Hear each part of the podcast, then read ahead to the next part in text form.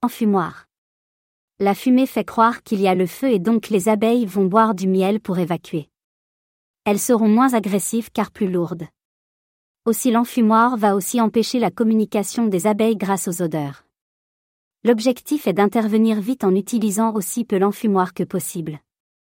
Ainsi, l'enfumoir va bloquer la communication chimique entre abeilles. Le format habituel est une boîte métallique reliée à un soufflet.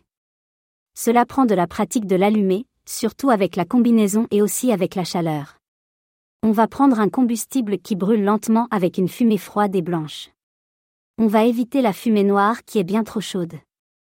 Il faudra éviter les résineux, aiguilles de pomme car elles vont l'encrasser, ou des matières grasses ou agglomérées, ou même du bois traité, et surtout pas des produits chimiques. On utilise du papier que pour démarrer le feu dans l'enfumoir. On peut utiliser des accélérateurs. On préfère des coupeaux de bois pour la suite. Après utilisation. Il faudra vider dans un bac d'eau la résultante, attention ne pas jeter la grille de tirage de l'enfumoir. Aussi, il faudra être très attentif au risque d'incendie et de brûlure. Vous pouvez vous entraîner au début de printemps pour être prêt le jour de votre visite printanière.